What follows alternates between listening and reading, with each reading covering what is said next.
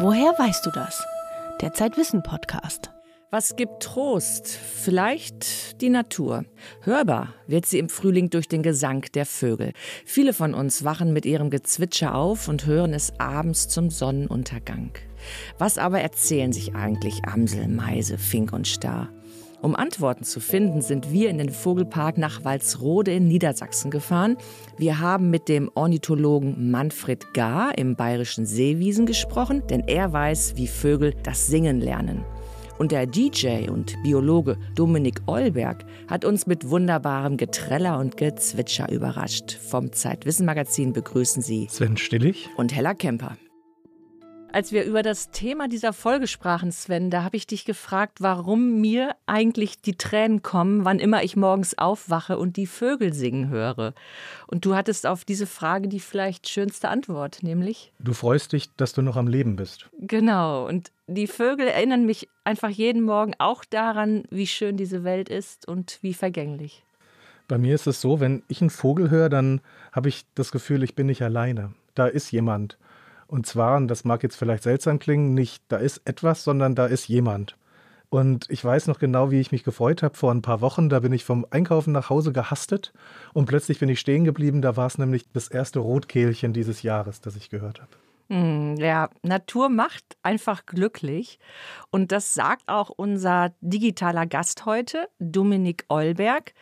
Dominik Eulberg ist Biologe, DJ und Naturliebhaber. Und das klingt jetzt vielleicht ein bisschen kitschig, aber ich meine es genau so. Dominik Eulberg liebt die Natur. Besonders die im Westerwald, denn dort ist er aufgewachsen und dort lebt er auch heute. Und dort macht er auch aus Vogelgezwitscher Musik. Was Vogel und Mensch verbindet, darüber wollen wir jetzt mit Dominik Eulberg sprechen. Hallo Dominik Eulberg. Hallo ihr beiden. Dominik Eulberg besteht darauf, dass wir uns duzen. Also, Dominik, meine erste Frage: Warum lauschen wir eigentlich den Vögeln? Weil sie immer und überall sind. Ich meine, man muss ja nur das Fenster aufmachen und dann hört man sie schon. Man kann ja Vogelgesang durchaus als Musik interpretieren mit den repetitiven Strukturen, mit den Strophen. Und diese Vorstellung, dass es Vögel schon seit 150 Millionen Jahren gibt, Singvögel seit 30 Millionen Jahren, Homo sapiens erst seit 230.000 Jahren. Das ist eine wunderbare Vorstellung, dass die Luft schon lange mit Musik erfüllt war, bevor man überhaupt an Menschen denken kann. Und in unserer anthropozentrischen Hybris denken wir ja immer, wir haben alles erfunden. Und das korrigiert die Blickweise so ein bisschen. Warum mögen wir ihnen so gern lauschen, den Vögeln? Viele Leute kriegen das auch gar nicht mit. Also ich mache ja auch viele Wanderungen und Führungen und da frage ich die Leute immer unten, was habt ihr gehört? Und das, äh, die nehmen das gar nicht wahr. Die, die filtern das raus. Und das finde ich immer ja, bedenklich, weil das unser Gehör ist das am besten ausgebildete Sinnesorgan, das erste, was im Mutterleib äh, entsteht und das letzte, was erlicht, wenn wir sterben. Aber wir leben in so einem hypervisuellen Zeitalter. Wir machen alles nur mit den Augen und wir hören einfach nicht mehr richtig zu. Und äh, das ist vielleicht auch kompliziert, weil der Vogelgesang ist für uns immer sehr hochfrequent und alles sehr ähnlich. Und es ist schwierig, da erstmal so einen Einstieg zu finden. Deswegen ist eine Artenkenntnis so wichtig, weil dann nehmen wir erst diese ganzen Wunder und Nuancen wahr. Das heißt, wir müssen Vögel bestimmen können, damit wir uns ihnen richtig nähern können? Wir nehmen nur das wahr, was wir kennen, wofür wir sensibilisiert sind. Deswegen ist eine Artenkenntnis da so wichtig. Und der beste Zeitpunkt ist ja jetzt gerade damit anzufangen. Ich gucke ja gerade hier aus dem Fenster in die Birke. Äh, bei mir, da sitzt ein Buchfink, ein Männchen, macht seinen Finkenschlag, der singt ich, ich, ich bin Unteroffizier oder ich, ich, ich trinke würziges Bier.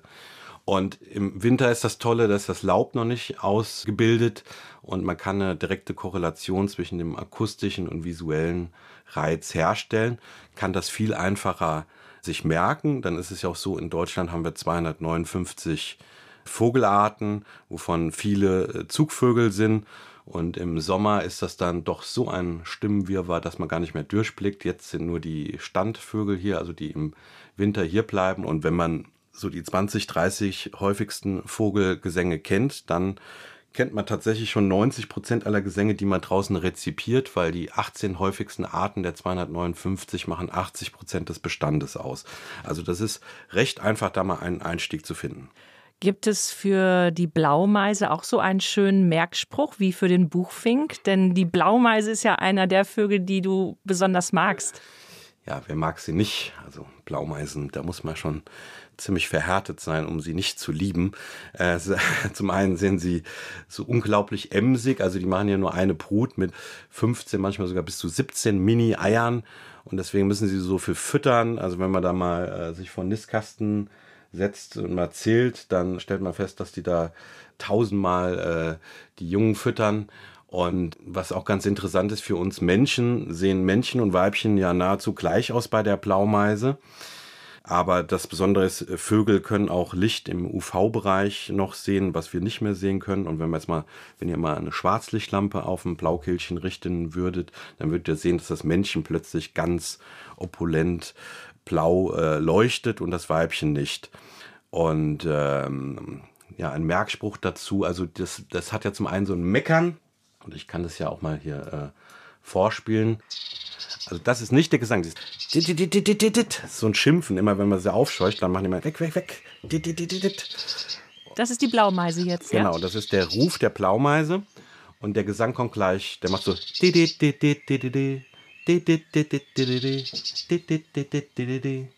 Achtung.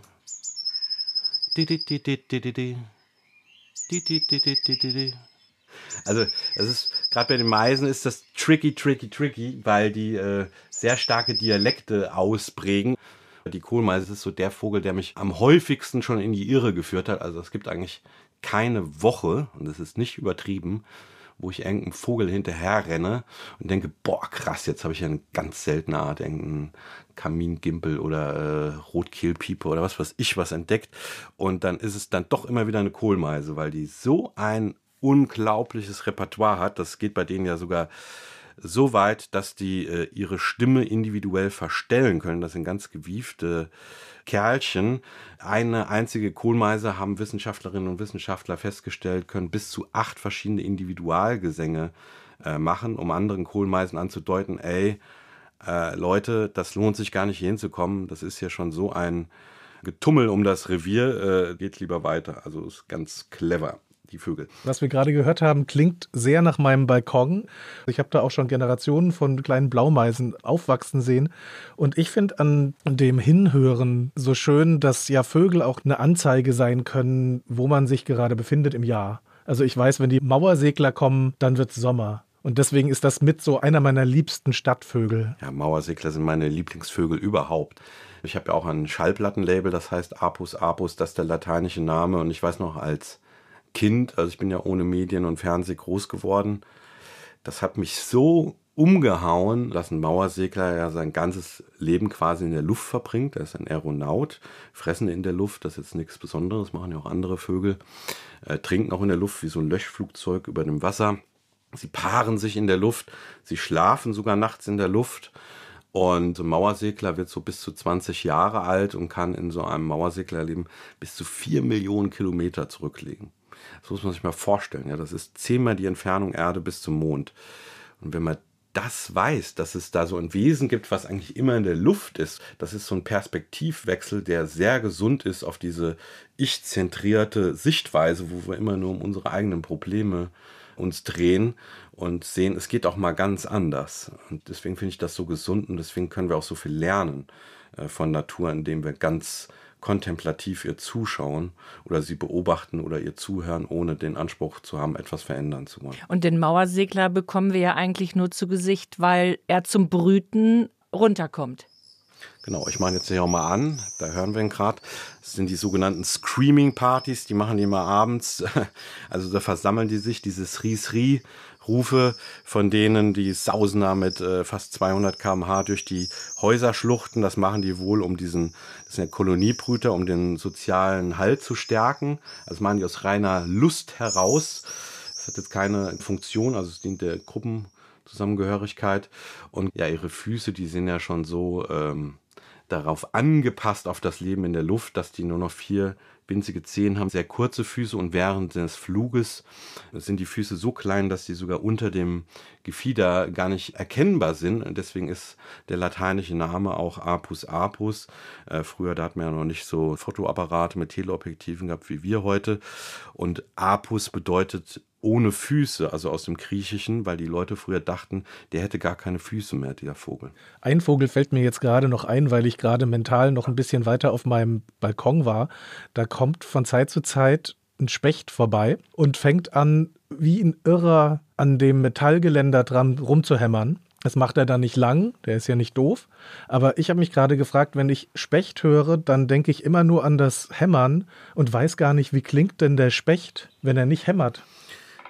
Also das muss man sehr differenziert sehen. Also Specht ist ja keine Vogelart, sondern eine Gattung. Also wir haben ja bei uns in Deutschland, muss ich jetzt mal nachzählen, wir haben Grauspecht, Grünspecht, Kleinspecht, Mittelspecht, Buntspecht, Dreizehnspecht, Blutspecht, Schwarzspecht, äh, ich glaube acht oder neun Spechtarten, Wendehals auch noch neun äh, Spechtarten. Also kann man nicht sagen, der Specht. Wir müssen mal differenzieren zwischen Gesang, Ruf und Laut, sonst verstehen die Leute das nicht.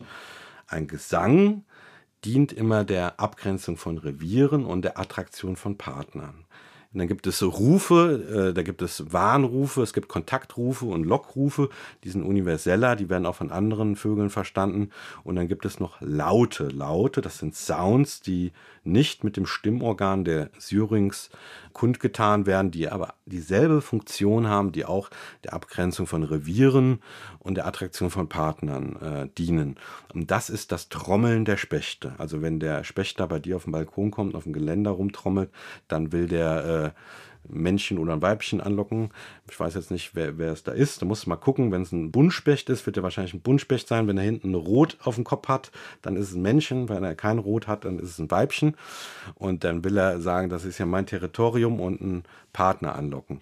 Kommt eigentlich die Musik durch die Vögel auf die Welt?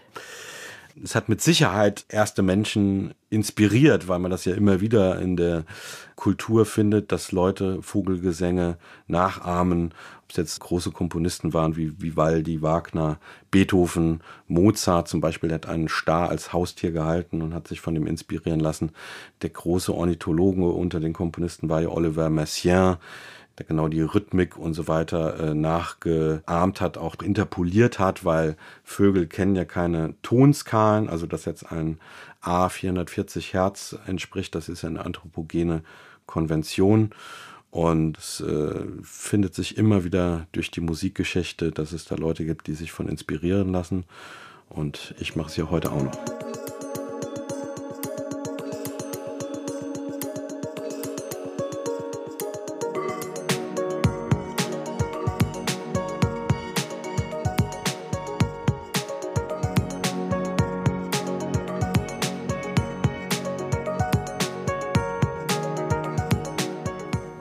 Das war ein Ausschnitt aus dem Track Blaumeise deines neuen Albums Avichrom.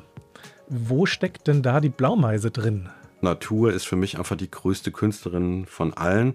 Die hat so geniale Sachen entwickelt, da lasse ich mich von inspirieren. Und in dem Falle geht es halt eben um Vogelfarben, weil Mutter Natur der die komplette Farbpalette verwendet hat bei den Vögeln. Und so heißen dann die einzelnen Tracks nach den Farben. Und dann lasse ich mich von dem jeweiligen Vogel inspirieren, weil ich ja also seit meiner Kindheit beobachte. Und die Blaumeise zum Beispiel, die hat so was Keckes, Freches. Also ich visualisiere den Charakter und den Habitus der jeweiligen Art und ähnlich wie ein Maler dann ein Bild malt, so mal ich dann aus Synthesizer-Daten die Blaumeise. Das ist natürlich etwas Subjektives, wo vielleicht nicht jeder sagt, ach, guck mal hier an, da hat dann eine Blaumeise interpretiert. Und zum anderen ist es für mich einfach wichtig, ähm, weil ähm, wir leben im bemerkenswerten Zeitalter. Wir wissen die Probleme der Menschheit, dennoch rennen wir sehenden Auges auf den Abgrund zu und drohen uns als Homo suizidales abzuschaffen. Und es ändern sich nur dann Dinge, wenn sie mehrheitsfähig sind. Und da ist Kunst und Kultur und vor allen Dingen Musik ein wunderbarer Vektor für die Sensibilisierung, weil er sehr niederschwellig und lustvoll ist. Vogelschutz wäre, wir haben uns etwas genommen und es ist jetzt an der Zeit, es den Vögeln wiederzugeben? Zum einen, es ist ja immer so eine kausale Kette. Wie können wir etwas schätzen oder etwas schützen, was wir gar nicht kennen? Und ich bin immer ein Freund der Naturschutzphilosophie, Naturschutz als positive Lebensphilosophie, über das kindliche Staunen, was ja in allen und uns steckt, über das Wunder des Lebens, die Menschen zu erreichen, die Herzen zu öffnen. Weil ähm, das, was wir lieben, dafür kämpfen wir. Ja, wenn da jetzt der Kiebitz daneben auf der Wiese brütet und wir lieben den, den Gaukler der Lüfte, diesen Kiwit-Ruf und das Klitzern seines Gefieders, das Irisieren und dann wollen sie ein Baugebiet dahin machen, dann holen wir einen Knüppel und hauen den so lange auf den Kopf, bis die wieder weggehen, ja.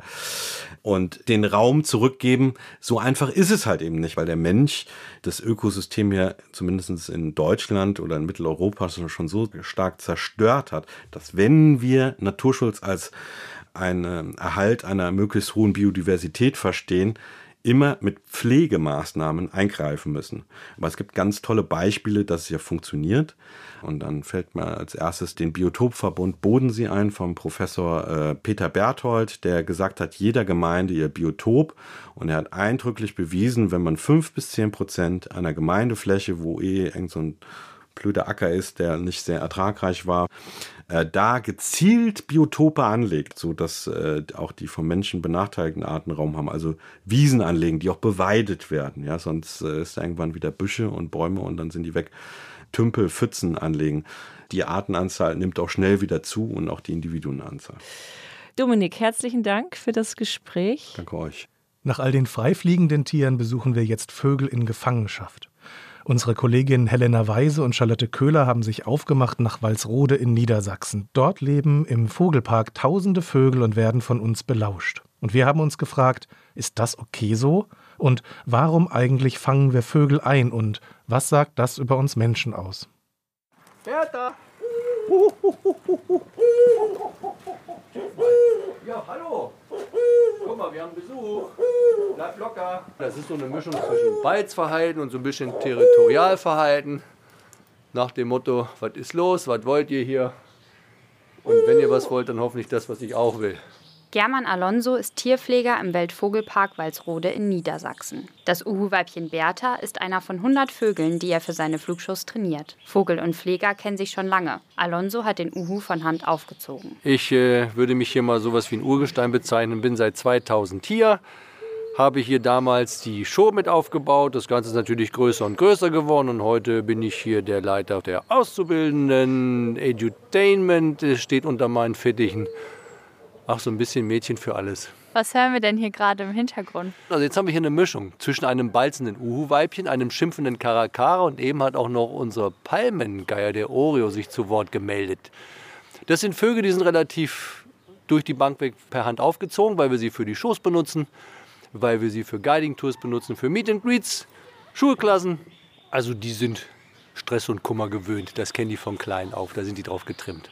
Es ist Anfang März, als uns German Alonso durch den Park führt. Mit rund 4000 Vögeln aus 650 Arten und von allen Kontinenten gilt er als der weltweit größte Vogelpark. Geschwungene Wege führen vorbei an Volieren und Teichen, die Vogelhäuser sind umgeben von hohen Bäumen. Hier lebt der Kolibri, der kleinste Vogel der Welt, und der Antenkondor mit einer Spannweite von 3,20 Metern. Auch vom Aussterben bedrohte Arten gibt es hier, wie etwa den Schneekranich oder den Hornvogel. Aber warum hält man Vögel überhaupt gefangen? Und was verrät uns das über das Verhältnis zwischen Mensch und Vogel? Mit diesen Fragen im Kopf stehen wir jetzt inmitten von Vögeln, die man sonst nur aus Naturdokus kennt. Wenn Sie jetzt versuchen würden, das zusammenzufassen, was ist so das Ziel von Ihnen hier im Vogelpark? Also im Grunde genommen wollen wir natürlich äh, das, was ein Freizeitpark, ein Zoo zu leisten hat, abdecken. Das ist sicherlich Erholung. Das ist auch so eine Art Fortbildung, wenn ich das mal so sagen kann. Deswegen kommen ja Schuhe und deswegen machen wir ja sowas, so eine Meet and Greets, wo wir den Leuten ja auch ins Gewissen reden. Und die Kollegen von der Tierpflege oder die von der Aufzucht, naja, die müssen also weniger die Leute bespaßen, sondern eigentlich dann dafür sorgen, dass die Pärchen vernünftig stehen, dass die Eier gelegt werden, dass wir Junge bekommen, um dann halt diesen Artenschutz abzudecken. Oder auch letzten Endes auch uns so ein bisschen mit abzudecken, denn ich kann ja nur Vögel trainieren, die ich von denen bekomme. Also trainieren Sie hier nur Vögel, die aus eigener Aufzucht kommen? Ja, in der Regel schon am liebsten. Wir haben 95 Prozent unserer Vögel sind aus eigener Aufzucht. 5 Prozent würde ich mal sagen, haben wir hier auch von anders. Aber ich sage euch ganz ehrlich, diese 5 Prozent, das sind immer irgendwelche, Entschuldigungen für den Ausdruck, irgendwelche Krampen, die keiner haben will. So, hier haben wir unsere Vögel. Dann gehen wir mal hier rein. Gucke mal. Dann haben wir hier verschiedene Aras. Einer dieser Vögel, die niemand mehr haben wollte, ist Sokrates. der Molukkenkakadu. Er lebte über 50 Jahre bei einem Paar. Seine Bezugsperson war die Frau. Als sie starb, war der Mann überfordert und die Nachbarn von dem Geschrei genervt. So landete der Vogel in Walsrode. Auch hier versucht er, mit lauten Rufen die Aufmerksamkeit der PflegerInnen zu bekommen. Gelingt es ihm nicht, wird er lauter und lauter. Der wird richtig wütend, ne? Ja, der wird richtig sauer. Und dann ist das wirklich ein ganz aggressiver Vogel, wenn er sauer wird. Aber so weit lassen wir es nicht kommen. Ja, wollen wir wieder raus? Ja. Tschüss, Sokrates, macht gut. Ja, und das sind im Grunde genommen Vögel, wo du dann, äh, ja, das sind arme Seelen. Die dann aber hier, naja, ich sag mal, trotzdem noch ein nettes Plätzchen gefunden haben. Weil der könnte genauso gut allein in irgendeinem Wohnzimmerkäfig sitzen und da ist keiner da von morgens bis abends und hier hat er wenigstens was um die Ohren. 2020 lebten in Deutschland 3,5 Millionen sogenannte Ziervögel, zum Beispiel Kanarienvögel oder Sittiche, in privaten Haushalten. Aber funktioniert es überhaupt, Vögel als Haustiere zu halten? Wenn ich gewährleisten kann, dass ich mich ganz, ganz, ganz viel um so einen Vogel kümmere, ich quasi so ein Schwarmmitglied werde, dann wäre wahrscheinlich noch nicht mal was einzuwenden. Aber das kann ja keiner. Das kann ja kaum einer. Und deswegen muss man sagen, nein, lass die Finger davon. Der Park entscheidet also nicht immer selbst darüber, welche Tiere er aufnimmt. Das gleiche gilt für Vögel aus den Artenschutzprogrammen. Die sogenannte European Association of Zoos and Aquaria, der etwa 300 Zoos und Aquarien angehören, koordiniert die Zucht bedrohter Arten. Dafür müssen Parks wie Walsrode ihre Tiere untereinander tauschen. Da gibt es einen Koordinator für eine Vogelart, jetzt zum Beispiel, und der sagt, ich brauche deinen Vogel, weil der die Gene und den Vogel müssen wir mit dem Vogel in den so verpaaren. Und dann müssen wir, wenn wir in diesem Verein Mitglied sind und da mitmachen wollen, nicht nur das Positive rausziehen, sondern müssen wir auch mal einen sauren Apfel machen und sagen, okay, wir müssen einen Vogel hergeben. Also entscheiden Sie weniger danach, welche Vögel Sie besonders schön finden oder so, sondern wirklich die Artenschutzfaktoren entscheiden danach? Letzten Endes, also ich will da ehrlich sein, wir sind ja auch ein wirtschaftliches Unternehmen. Bei uns ist hier die Flugshow natürlich ein ganz, ganz wichtiges Ding. So, ich habe drei Kondommänner in der Flugshow.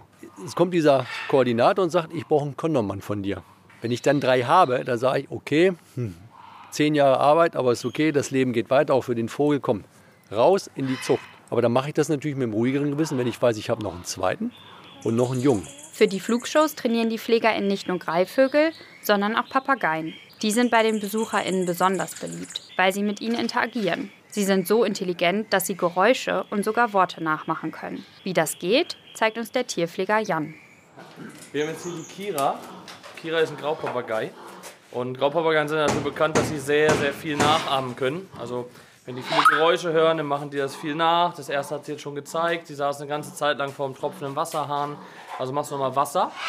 Genau, nochmal Wasser. Nein, nochmal Wasser. Genau, prima. Ähm, das ist so eine Sache, die sie kann. Was sie noch kann, ist Küsschen. Küsschen. Nein, Küsschen. Konzentration. Küsschen. Nein. Küsschen. Nein. Küsschen. Süß.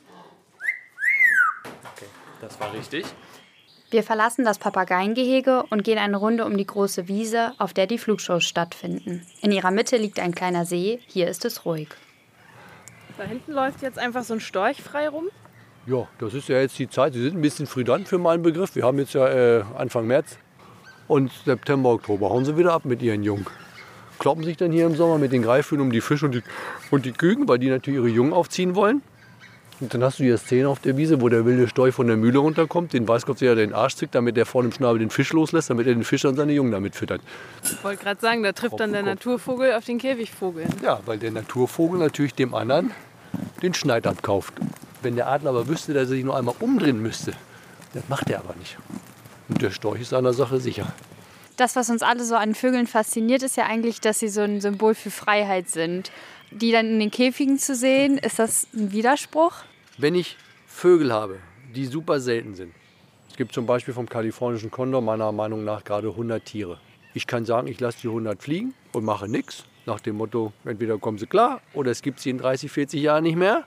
Oder ich nehme einige von diesen Vögeln und sperre sie ein mache ein Pärchen und koordiniere das auch dann vernünftig mit anderen Zoos über Zuchtprogramme. Dazwischen gibt es viele zwischen meiner Meinung nach gut geführten Zoos und schlecht geführten Zoos, weil viele berufen sich drauf, aber wenn du mal genau dahinter guckst, dann haben sie vielleicht 500 Tierarten und haben sie zwei, drei Programme. Wie viele Zuchtprogramme haben Sie denn? Wir müssten jetzt 60 bis 70 haben, irgendwas dazwischen. Das ist okay.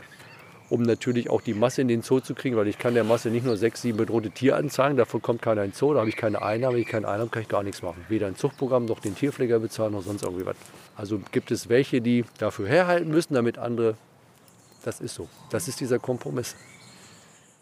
Heute ist das Parkgelände ungefähr so groß wie 24 Fußballfelder. Man schafft es an einem Tag kaum, alle Vögel zu sehen. Angefangen hat alles mit einer Handvoll Fasanen. Hier ist auch mitten im Park ist noch ein altes Haus, das ist so ein Hexenhäuschen nenne ich Das gehörte einem Geschäftsmann aus Walsrode.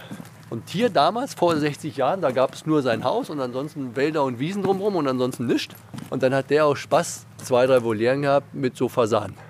Und dann sind damals an den Wochenenden dann da so Familien hin und haben Brotkrümel vorbeigebracht und haben diese paar Fasane gefüttert. Irgendwann hat der Mann mal 10, 20 Pfennig genommen und dann hat er die nächste Voliere gebaut und so hat er das nach und nach zu dem gemacht, was es heute eigentlich mehr oder weniger ist. Dazu tragen auch Alonsos Flugshows bei. Für die BesucherInnen gehören sie zu den Hauptattraktionen des Parks. Aber macht es auch den Vögeln Spaß, neue Tricks zu erlernen? Oder bedeutet es für die Tiere vor allem Stress? Naja, wir haben hier Vögel, die sind instinktiv. Ein Greifvogel, der muss nicht im Grunde genommen Spaß und Action haben, der ist äh, jagdbetrieben und deswegen nutzen wir natürlich auch diese Fleischfresser, zu denen die Eulen und die Greifvögel, die Falken, Adler und so weiter gehören. Die wollen jagen und wollen fressen und mit Kuscheln ist da nicht so viel, da kriegst du eher selber eine Kelle, wenn du da zu nah rankommst. Bei den Flugshows setzen die TrainerInnen also auf die Instinkte der Greifvögel. Wer Hunger hat, ist eher bereit, sich für einen Leckerbissen zu bewegen. Also werden die Vögel gegen Ende der Winterpause auf Diät gesetzt. Dabei kontrolliert der Park ihr Gewicht und den Energieverbrauch. Auch Schlangenadler Nelson muss noch etwa 150 Gramm abnehmen, um sein Idealgewicht zu erreichen.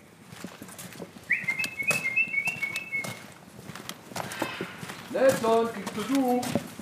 Erschreck dich nicht. Gucke mal. Hallo, sitze in der Sonne, ne? Na sicher. So, jetzt bin ich mit dem Nelson hier vorne. Und jetzt ist das, was ich gerade beschrieben habe. Vielleicht hört man ja das Krauen. Das kannst du auch mal probieren. Halt mal Hand hin. Wie fühlt sich das Gefieder an? Sehr, sehr hart und Bei dem ja. kratzig. Was hat der für eine Spannweite? So, ihr seht, das ist so 1,50 Meter, Das wollte er jetzt mit dann mal 1,50 Meter zeigen. 50 ungefähr. So, setz dich da mal wieder hin. Ist Nelson auch hier groß geworden im Vogelpark? Nelson war einer von meinen ersten Vögeln. Als wir hier angefangen haben, vor, also mittlerweile ist das jetzt 22 Jahre her, war natürlich am Anfang waren es nur fünf, sechs Vögel. Und da hatte man relativ viel Zeit. Und das heißt, man konnte jedem Vogel sehr viel Zeit in investieren. So, das hat sich natürlich im Laufe der Jahre völlig geändert. Und ergo bleibt dann jetzt für 100 Vögel nicht mehr die Zeit wie damals, wie für, für sechs, für sieben. Deswegen sind das noch die besten Vögel von damals. Schlangenadlern den Kopf kraulen und Papageien Tricks beibringen. Der Tierpfleger German Alonso ist diesen Vögeln näher als sonst jemand. Vermutlich ist es das, was die BesucherInnen des Weltvogelparks in Walsrode fasziniert. Tieren nahe zu kommen, denen man in der Natur nicht nah sein kann. Genau davon lebt der Park. Mit den Einnahmen finanziert er seine Artenschutzprogramme und die Aufzucht der Vögel, die später die Stars seiner Flugshows sind. Das eine geht nicht ohne das andere. Werbung. Prime-Mitglieder hören Woher weißt du das bei Amazon Music ohne Werbung. Lade noch heute die Amazon Music App herunter.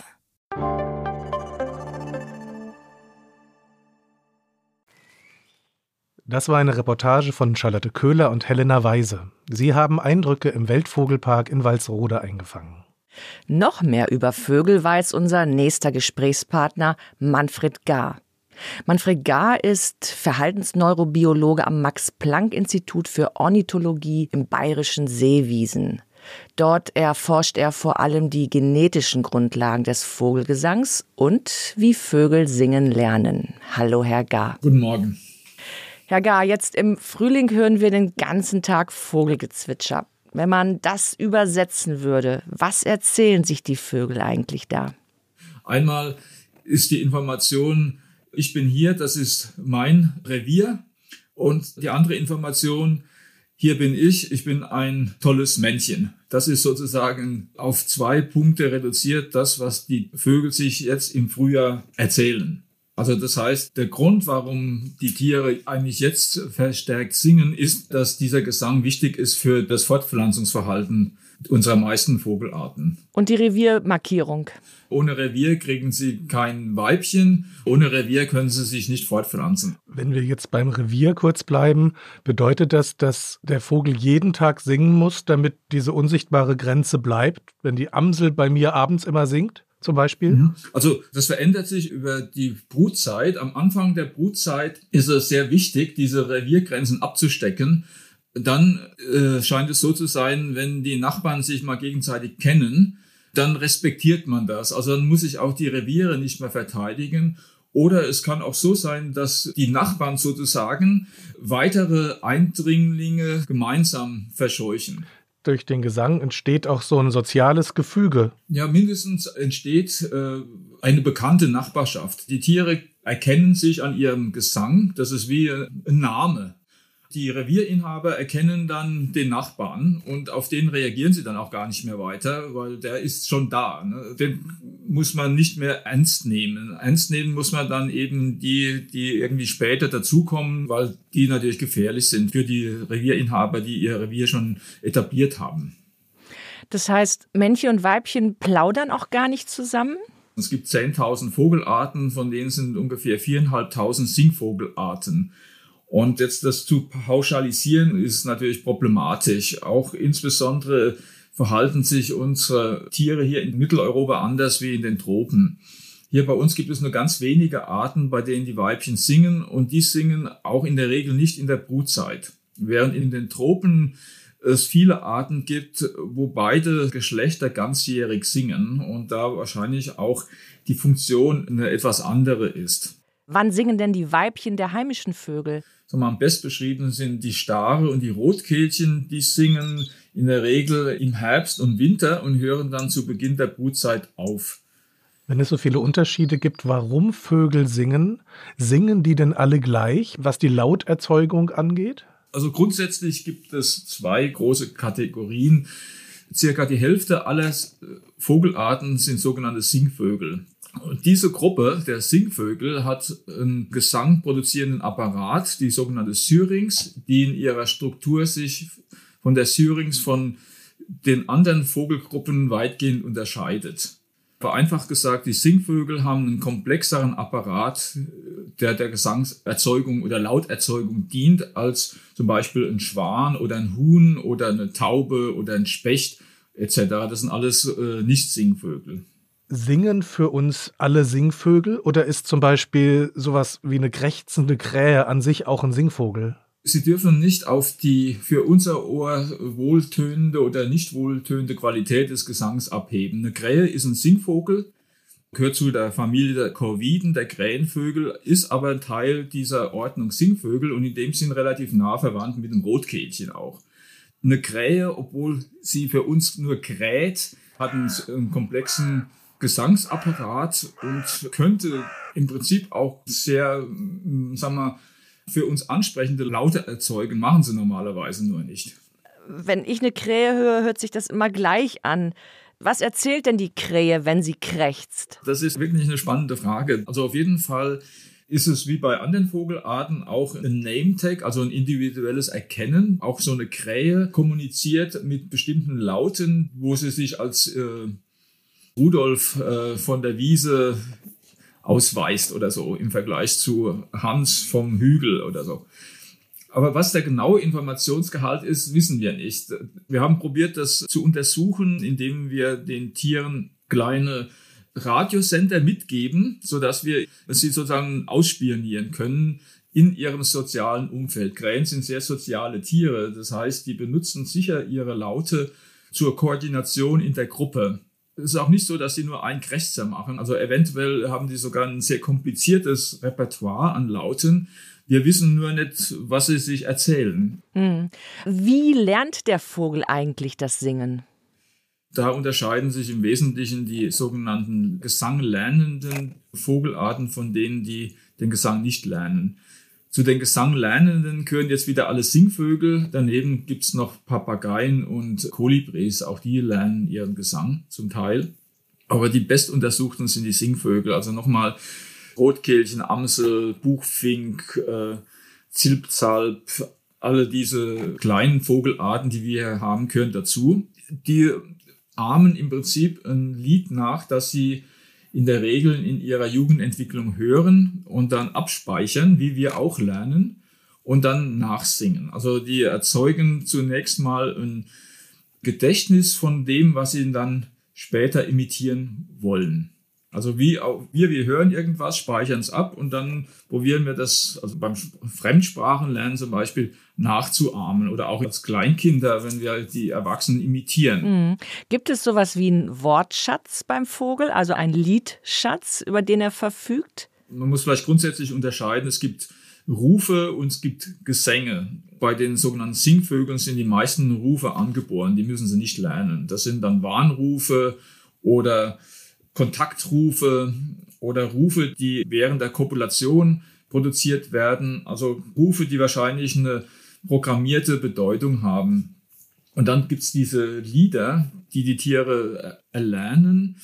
Und die bestehen dann wiederum aus sogenannten Silben. Das sind, äh, sagen wir, ja, wie Buchstaben in unserer Sprache. Und da ist die Anzahl der verschiedenen Silben zwischen den Arten sehr unterschiedlich. Es gibt Arten, die haben nur fünf oder drei und es gibt Arten, die haben 200 oder eine nicht abzählbare Anzahl von Silben, weil jede Silbe leicht unterschiedlich ist. Wenn wir über die Amsel reden, ich kenne das von meinem Balkon aus, das ist so ein Hinterhof und da gibt es Amseln, die unterhalten sich über große Entfernungen hinweg, habe ich den Eindruck. Weiß man, wann die Amsel was sagt und warum? Wir wissen es nicht. Also was da jetzt der Sinn dahinter ist, ist relativ unbekannt. Dasselbe gilt auch für Rotkehlchen. Wenn Sie einem Rotkehlchen zuhören, das, das Lied hört sich immer leicht anders an. Das Repertoire, wenn man das dann probiert zu klassifizieren, wäre sehr groß. Und ob das eine unterschiedliche Information dann enthält oder ob die Information nur ist, ich kann viele unterschiedliche Laute produzieren, ist unklar. Leider. Ich finde es interessant, dass die Vögel sich für meine Begriffe zuhören. Das heißt, der eine Vogel schweigt, während der andere singt und dann fängt der andere wieder an. Es ist absolut richtig. Die Tiere hören sich zu und dann wird geantwortet. Also sie reagieren aufeinander. Es gibt ausgewählte sag mal, Kollegen, mit denen wird kommuniziert und mit anderen wird nicht kommuniziert. Aha. Es gibt Vögel, die dann sich weigern, mit anderen Vögeln zu reden? Weigern ist jetzt, ein, sag mal, kommt aus unserem Sprachgebrauch. Der Grund ist eher unklar. Es könnte sein, dass man kommuniziert nur mit dem, der ein potenzieller Rivale ist. Oder man kommuniziert nicht mit einem, den man schon als nicht gefährlich abqualifiziert hat. Aber welche Dynamiken dem zugrunde liegen, ist weitgehend unklar. Ich staune überhaupt, wie viel Sie wissen Woher wissen Sie denn das, was Sie wissen? Wie erforscht man den Vogelgesang? Also das meiste, was ich weiß, stammt aus der Wissenschaftsgeschichte. Also der Vogelgesang begeistert Naturliebhaber oder Forscher ja schon mindestens seit dem Mittelalter. Also es ist jetzt nichts, dass wir jetzt hier in den letzten 10, 20 Jahren uns durch Beobachtungen erworben haben. Wir bauen da auf einen großen Datenschatz auf und probieren das halt zu verbessern mit modernen Techniken. Bei welcher ornithologischen Erkenntnis der vergangenen Jahre haben Sie gesagt, na, das hätte ich jetzt nicht gedacht? Also erstaunlich ist sicher, dass in vielen Vogelarten beide Geschlechter singen. Das hat man lange übersehen, obwohl es viele Amateurberichte gab, dass Weibchen auch singen. Insbesondere aus tropischen Ländern oder Ländern auf der südlichen Halbkugel. Die Forschungshistorie ist halt eben stark dominiert durch Forschung hier in Mitteleuropa und in Nordamerika. Dort sind äh, singende Weibchen relativ selten und dann hat man das einfach mal verallgemeinert auf alle Vogelarten und das zeigt sich wohl als nicht richtig. Versteht denn beispielsweise die Meise, was das Rotkehlchen singt? Also gibt es eine Art Universalsprache unter den Vögeln? Höchstwahrscheinlich versteht die Meise das Rotkehlchen nicht wenn es um den Gesang geht. Es gibt allerdings Laute, Warnlaute zum Beispiel, die sind über die Arten hinaus relativ ähnlich strukturiert und können dann auch zwischenartig wahrgenommen werden. Es, es kommt auf die Art an und auf die Umweltparameter, inwieweit man sich da gegenseitig versteht. Das Rotkehlchen und die Meise sind sich wahrscheinlich gegenseitig relativ wurscht. Die brüten anders, haben anderes Nahrungsspektrum auch leicht verschobene Brutzeiten. Also Arten, die sozusagen als äh, Räuber unterwegs sind, werden natürlich anders wahrgenommen. Wenn wir Vögeln zuhören, nehmen wir ja so ein Orchester wahr von ganz vielen verschiedenen Interpreten oder Sängerinnen und Sängern. Gibt es da eine Hierarchie? Wenn der große Vogel anfängt zu singen, dann halt ich lieber mal meinen Schnabel? Es gibt äh, auf jeden Fall zeitliche Nischen, in denen bestimmte Vogelarten singen oder wenigstens anfangen zu singen. Vor allem morgens, da gibt es so eine Reihenfolge, wer fängt ganz früh an, wer fängt ein bisschen später an. Welche Vögel singen denn als erstes morgens? Naja, die äh, bekannte Art, die relativ früh anfängt, ist zum Beispiel die Amsel. Rotkehlchen fangen auch relativ früh an. Und Langschläfer? Meisen sind jetzt keine so allzu frühen Sänger. Was könnten wir vom Gesang der Vögel lernen über unsere Sprache beziehungsweise für unseren Gesang? Also es gibt Arten, die können wunderbar andere Geräusche oder auch andere Arten, einschließlich menschlicher Geräusche, imitieren und andere können es überhaupt nicht.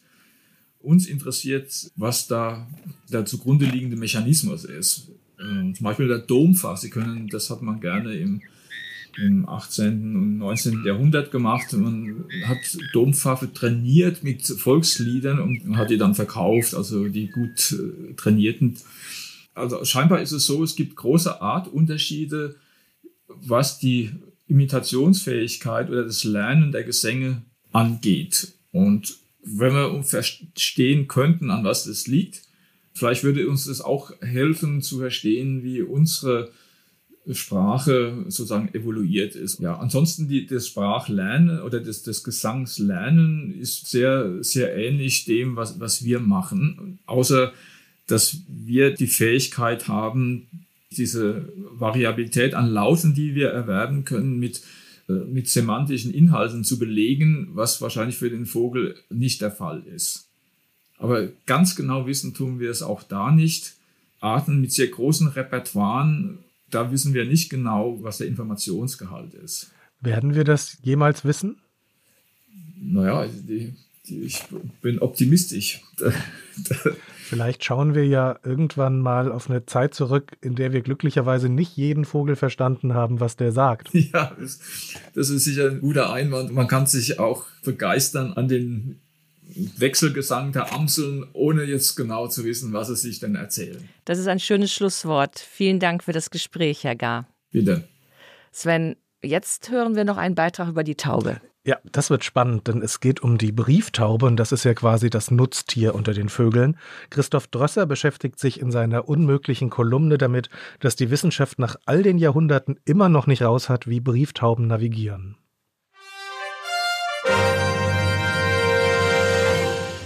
Was wir nicht erklären können. Die unmögliche Kolumne von Christoph Drösser. Heute, wie finden Brieftauben nach Hause?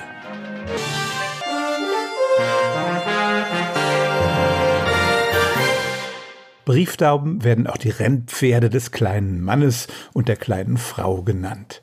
Vor allem im Ruhrgebiet sind Brieftaubenwettbewerbe ein beliebter Sport. Die Vögel werden mehrere hundert Kilometer von ihrem Heimatort weggebracht. Unterwegs können sie im Transporter nichts von der Umgebung sehen und sich also nicht den Weg merken. Dann werden sie fliegen gelassen und die meisten von ihnen finden tatsächlich nach Hause zurück. Das Problem. Brieftauben kennen die nähere Umgebung ihres Heimatschlags und können sich dort durchaus an markanten Bauwerken orientieren. Aus England wird berichtet, dass die Tauben den Autobahnen folgen und wie Menschen an der richtigen Ausfahrt abbiegen. Aber sie finden auch heim, wenn sie in vollkommen unbekannter Umgebung freigelassen werden. Wie machen sie das? Was wir schon wissen. Ähnlich wie der Mensch, der sich in der freien Natur orientieren will, braucht auch die Taube zwei Dinge. Einen Kompass und eine Landkarte. Über den Kompass sind sich die Forscher weitgehend einig. Die Vögel orientieren sich am Sonnenstand und ihrer inneren Uhr. Sie wissen, wo die Sonne zu welcher Tageszeit steht und können daraus ihre Richtung ermitteln. Das funktioniert auch bei bewölktem Himmel. Was wir nicht erklären können. Große Rätsel ist, wie kann die Taube eine Art Landkarte eines ihr nicht bekannten Gebiets besitzen? Über drei Sinne wird dabei spekuliert. Erstens, Sie haben vielleicht auch schon mal gehört, dass Brieftauben einen Sinn fürs Magnetfeld der Erde hätten. Der könnte Ihnen zumindest sagen, wie weit nördlich oder südlich Sie sich befinden. Das Problem, immer wenn eine Forschergruppe behauptet, diesen Magnetsinn lokalisiert zu haben, kommt eine andere und zeigt, dass das nicht sein kann. So war es etwa, als vor ein paar Jahren Metallpartikel im Schnabel der Brieftaube gefunden wurden, die sich dann als Teile von Makrophagen, also körperlichen Abwehrzellen, entpuppten. Auch Magnetpartikel im Innenohr waren mal Kandidaten, das wurde dann aber ebenfalls widerlegt. Bis heute weiß niemand, wie der Magnetsinn funktionieren soll. Sinn Nummer zwei, der Geruch. Schon in den 70er Jahren fand man heraus, dass Tauben, deren Riechnerv außer Gefecht gesetzt wird, Probleme haben, heimzufinden. Tatsächlich glauben manche Forscher, dass es großräumige Unterschiede im Geruch der Landschaften gibt, an denen sich die Tauben orientieren könnten. Sinn Nummer drei, das Gehör. Genauer gesagt, die Wahrnehmung von tieffrequentem Infraschall. Den gibt es überall auf der Welt, vor allem hervorgerufen durch Meereswellen. Als das Überschallflugzeug Concorde noch flog, störten dessen Wellen beim Durchbrechen der Schallmauer Brieftauben am Boden. Insgesamt gilt, es gibt Anzeichen für all diese drei Sinne, aber von keinem ist nachgewiesen, wie er funktioniert. Vielleicht ist es auch eine Kombination von allem. Vorerst gilt aber, wie die Brieftaube nach Hause findet, das kann die Wissenschaft bis heute nicht erklären.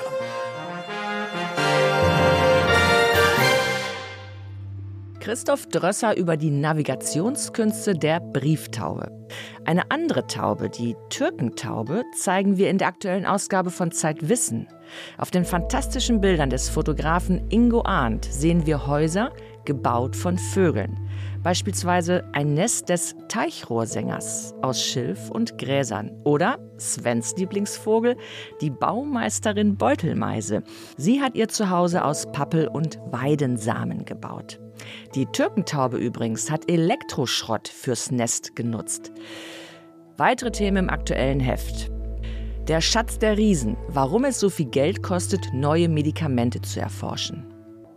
Seit Urzeiten streben wir nach Glückseligkeit, doch die Wissenschaft erforscht das Gefühl der Freude noch gar nicht so lang. Ihre Erkenntnisse aber sind mehr als erfreulich. Pioniere, Visionärinnen, Erfinder. Wir stellen 27 Menschen vor, von denen man sich etwas abschauen kann. Wenn Sie, liebe Hörer und Hörerinnen, Fragen an uns haben, Kritik oder Ideen, dann schreiben Sie uns gern an redaktion.zeit-wissen.de. Und wenn Sie unser Zeitwissen-Magazin noch nicht kennen, dann können Sie gern eine kostenlose Probeausgabe unter zeit.de slash wissen-podcast erhalten. Im Studio von Zeitwissen verabschieden sich Sven Stillig und Hella Kemper. Und den nächsten Podcast von Zeitwissen, den gibt es am dritten Sonntag im April.